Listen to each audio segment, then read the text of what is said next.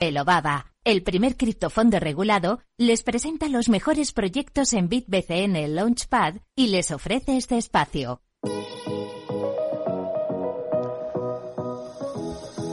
Bueno, pues ya estamos por aquí otra vez con buena música y como digo siempre, ¿no? en momentos tan complicados como los que estamos atravesando ahora el mercado cripto, lo importante es la educación, la formación y bueno, pues que mejor si lo hacemos con los mejores expertos, ¿no? Por eso tenemos con nosotros a Albert Salvani y Adrián Sánchez, son consultor estratégico y analista, eh, respectivamente, de Velobaba, por supuesto, y vienen aquí con nosotros para hablar un poquito sobre los ciclos de Bitcoin, cómo afecta la situación macroeconómica de las criptomonedas. Bueno, vamos a hablar un poquito de cómo está el mercado en estos momentos. ¿Qué tal, Albert, Adrián? Muy buenas tardes. Hola, buenas tardes.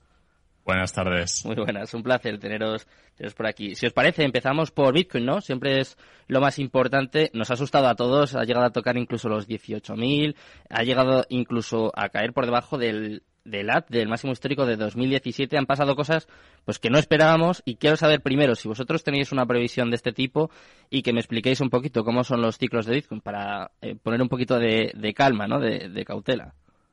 Hoy he estado revisando los mensajes que iba mandando a la comunidad y efectivamente yo sí que comenté que si perdía los 20.000, los 18.500 era una zona de, de soporte. De hecho, Mm. es uno de los motivos por los cuales considero que es tan interesante leer el libro de órdenes y también ver dónde están esperando las instituciones al precio de Bitcoin, ya que es interesante órdenes justo por encima de esas zonas en las que los institucionales están dispuestos a comprar, porque nos guste más o nos guste menos, hay manipulación en el mercado cripto, al igual que en cualquier otro mercado. Hmm. Y la manipulación en Bitcoin en, co- en concreto, en particular, es más difícil por el volumen de, de negociación. Utilizar órdenes a mercado en Bitcoin es más difícil, pero aún así es posible. Es más fácil, por ejemplo, en el IBEX 35 o en la bolsa americana. En cualquier otra bolsa es más, es más fácil por una cuestión de, de volumen. Por lo tanto, yo no me sorprendí tanto con los 18.500. Sí me sorprendí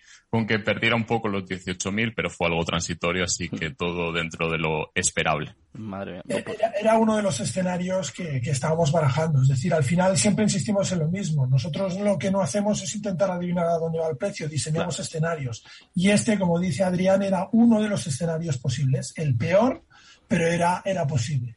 Mm. ¿Y cómo son los ciclos de Bitcoin? Porque claro, no es la primera vez que pasa esto, ¿no? De hecho, si no me equivoco, eh, cuatro o cinco veces ya hemos tenido caídas de as- hasta del 80% desde su máximo histórico, que es un poco lo que ha vuelto a pasar, ¿no? Esta vez. Sí, efectivamente es algo recurrente. Eh, Además, cuando, cuando se piensa en la volatilidad de Bitcoin, hay un concepto que me parece especialmente interesante y es la simetría y el apuntamiento. Porque cuando hay subidas en, en Bitcoin, son más grandes que cuando hay reducciones en el precio, caídas, al Mm. menos históricamente, desde un punto de vista histórico. Y luego está eh, esa concentración de las caídas, porque cuando cae el precio suele caer con mucha fuerza y, como se suele decir en finanzas, subimos en escaleras y bajamos por el ascensor. Y ese ha sido el caso. Aunque también hay que recordar que subimos en ascensor, al menos en una parte que coincide con la situación actual. No podemos olvidar diciembre de 2020 y la dimensión de las subidas era prácticamente parabólica, al igual que, que ahora. También tiene un impacto muy significativo en, en el precio porque no hay tanto rastro psicológico de aquellos precios, por lo tanto es más sencillo que, que veamos esos bar Simpson, que veamos esas caídas con, con fuerza, motivo por el cual hay que estar muy preparados para promediar, desde mi punto de vista, Mm. y promediar dejando respirar el precio, no simplemente cada, cada vez que nos apetece o cada vez que pensamos que ya se ha recuperado, sino también en caídas también cuando el cuerpo nos pide salir y nos pide venderlo todo. ¿no? Mm. O sea que ahora sería un buen momento para hacer las famosas DCAs, porque igual tardamos en volver a, a ver a Bitcoin en, en estos precios, ¿no? En este nivel. Bueno, Desde mi punto de vista, sí, eh, Alberto. No, simplemente un comentario. Yo creo que al final eh, eh, es, es lo de siempre. O sea, mm, eh, es un buen momento. Yo creo que desde el punto de vista técnico, como ha comentado Adrián, Hmm. es un buen precio para entrar. ¿Por qué? Porque realmente el institucional se ha posicionado ahí. Entonces, puede ser que no acertemos el timing y el precio vuelva a caer, pero Este nivel va a ser un nivel de referencia seguramente si ha habido entradas potentes. Entonces es lo que al final debemos intentar buscar, esas zonas estratégicas de precio, porque como la bola de cristal no la tenemos, pues es la gestión que debemos hacer. Yo creo que ni con bola de cristal ¿eh?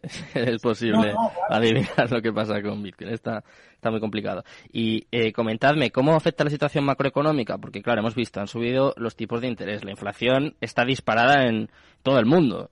Eh, ¿Cómo afecta esto a, a la cripto? ¿Hay una correlación? ¿Hay una forma de salvarnos de toda esta incertidumbre que se cierne sobre la economía mundial?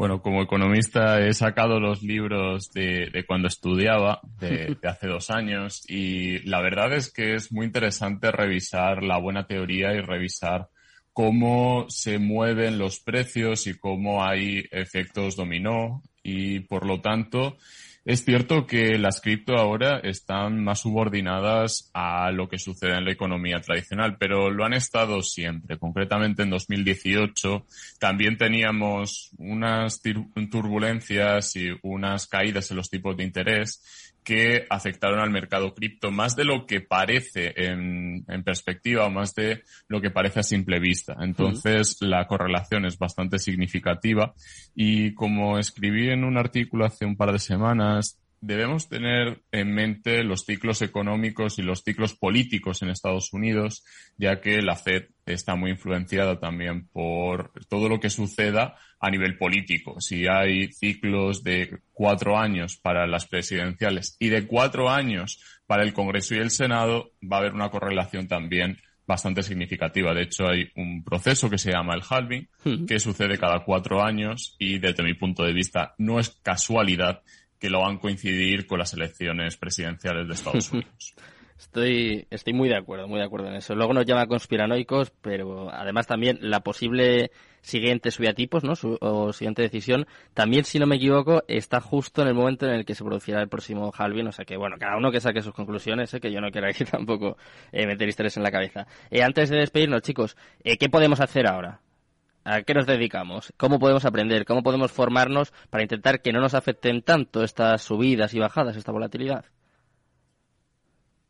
Bueno, al final yo creo que una de las cosas que hay que entender es que, creo que lo ha comentado antes, eh, eh, se ha comentado en la entrevista, ¿no? Es mm. que este es un mercado volátil. Es decir, mm, debemos asumir que es un mercado que tiene mucha volatilidad. Aparte, hay dos factores muy determinantes. El primero es el cambio de política monetaria que acabamos de comentar ahora. Mm. Hay que tener en cuenta que el, mundo de los criptoactivos no se había enfrentado a un ciclo contractivo en lo que respecta a liquidez y ahora va a tener que enfrentarse a eso. Por lo tanto, vamos a ver cómo reacciona. Y el segundo es que ahora mismo tenemos un ecosistema DeFi en donde hay productos donde te puedes apalancar y que pueden provocar esas caídas en cascada. Eso quiere decir que hay que actuar, como ha dicho Adrián, con mucha precaución y con mucha paciencia.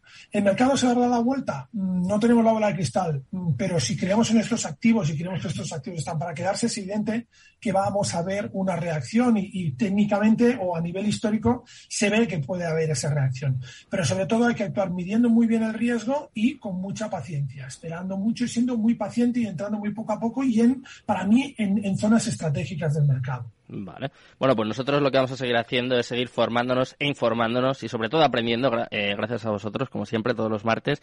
Así que nada, muchas gracias, eh, muy buenas tardes y nos vemos la semana que viene. Un placer, como siempre, coincidir con vosotros. Y ya para, ya para acabar. Es, que, me matan, me matan, Adrián. Y para recordar que tenemos ¿El posgrado?